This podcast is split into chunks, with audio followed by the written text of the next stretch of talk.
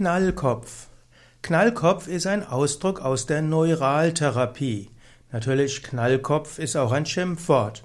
Jemand, der irgendwo durchgeknallt ist, den kann man als Knallkopf bezeichnen.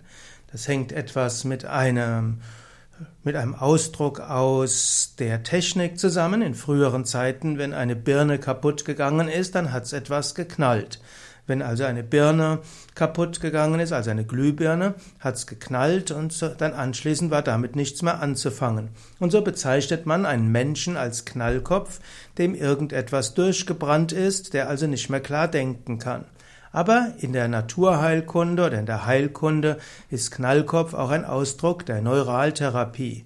Dieser Knallkopf tritt auf als Hinweis auf ein Störfeld nach der Behandlung.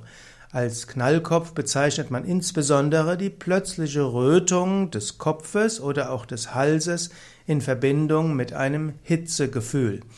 Wenn man also feststellen will in der Neuraltherapie, ob man ein Störfeld gut gefunden hat, dann ist der Knallkopf als Symptom ein Hinweis darauf.